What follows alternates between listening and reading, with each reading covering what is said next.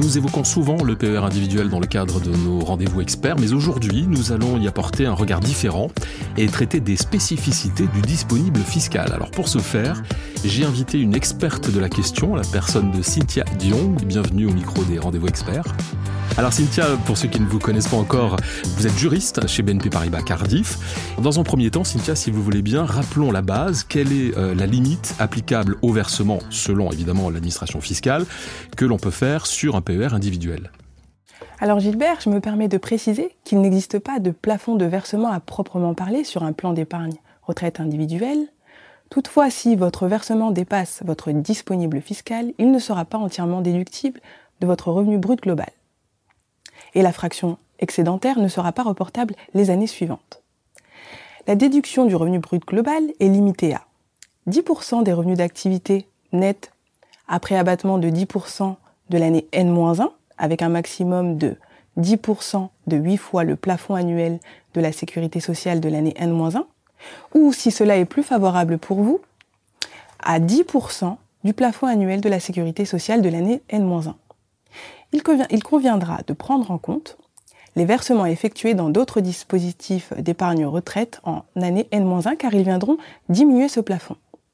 Alors, euh, restons un instant sur ce taux de 10% du PASS, hein, le plafond annuel de la sécurité sociale. À quel moment, Cynthia, euh, cela peut arriver euh, pour l'assurer de choisir cette option-là? Alors, j'insiste sur le fait qu'il ne s'agit pas d'une option.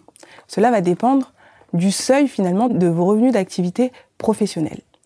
Si vous n'avez pas de revenus d'activité ou que ces revenus d'activité sont inférieurs au plafond annuel de la sécurité sociale de l'année N-1, dans ce cas, le plafond applicable à vos versements effectués sur votre PER sera calculé sur la base du plafond annuel de la sécurité sociale de l'année N-1. J'ai rappelé ici les principes de calcul du disponible fiscal. Mais rassurez-vous, c'est l'administration fiscale qui, chaque année, à l'aide des informations que vous reportez dans votre déclaration de revenus, qui se charge de le calculer et de l'actualiser, le plafond euh, de déduction des cotisations se retrouve en dernière page de votre avis d'imposition. Alors, euh, si on se base sur l'extrait d'avis d'imposition qui apparaît maintenant à l'écran, euh, quel est le montant maximum que le contribuable peut verser sur son PER en utilisant l'intégralité justement de son disponible fiscal? C'est une question qui nous est régulièrement posée. L'exemple que vous voyez à l'écran est un extrait d'avis d'imposition qui se base sur le dernier avis d'imposition aujourd'hui disponible pour les clients. Sur cet extrait, le contribuable disposait d'un plafond de déduction pour les cotisations versées en 2021 de 85 092 euros. Ce plafond pouvait être décomposé de la manière suivante. Le plafond calculé sur les revenus de l'année 2020, à savoir 18 916 euros, auquel on a ajouté les plafonds non utilisés des trois années précédentes. On parle alors de disponible fiscal reportable. Prenons l'exemple que le contribuable, finalement, en année N-1, a effectué sur son plan d'épargne retraite individuel un versement de 40 000 euros. Ainsi, le versement viendra diminuer en priorité le plafond calculé sur les revenus 2020 à hauteur de 18 916 euros. Ensuite, il viendra diminuer le plafond non utilisé pour les revenus les plus anciens, à savoir le plafond de 2018 à hauteur de 20 348 euros. Enfin, le solde viendra diminuer le plafond non utilisé pour les revenus de 2019 à hauteur de 736 euros. Les cotisations versées en 2021 étaient à reporter dans la déclaration de revenus à souscrire en 2022 en case 6NS. Alors si on regarde attentivement euh, cet extrait de déclaration, on peut voir qu'il y a deux déclarants. Est-ce que ça veut dire que dans ce cas précis, le déclarant 1 pourrait utiliser le disponible fiscal du déclarant 2 Tout à fait Gilbert. Depuis 2007, il est possible d'utiliser le disponible fiscal de votre conjoint ou de votre partenaire de Pax. C'est ce qu'on appelle la mutualisation des plafonds de déduction des contribuables soumis à imposition commune. La mutualisation des plafonds de déduction permet aux contribuables d'effectuer un versement sur leur contrat d'épargne retraite plus important. La case 6QR devra être cochée dans la déclaration de revenus afin de faire savoir à l'administration fiscale que vous souhaitez opter pour cette mutualisation des plafonds de déduction. Je précise que cette disposition s'applique à toutes les années d'imposition commune. y compris l'année du mariage du Pax ou l'année du décès de l'un des déclarants. Alors intéressons-nous maintenant au cas des travailleurs non salariés, Cynthia, c'est-à-dire euh, les fameux TNS. Est-ce que eux aussi euh, bénéficient de particularités en raison de leur statut?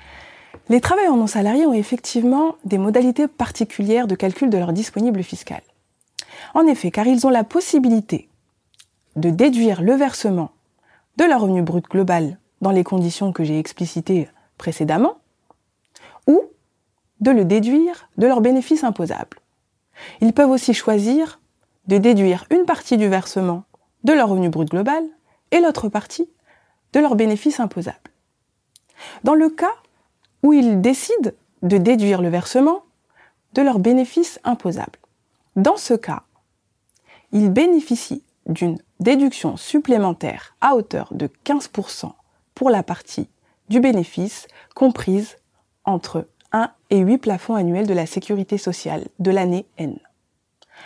En N plus 1, le travailleur non salarié devra alors reporter dans sa déclaration de revenus le versement effectué sur le PER et déduit du bénéfice imposable de l'année N en case 6OS.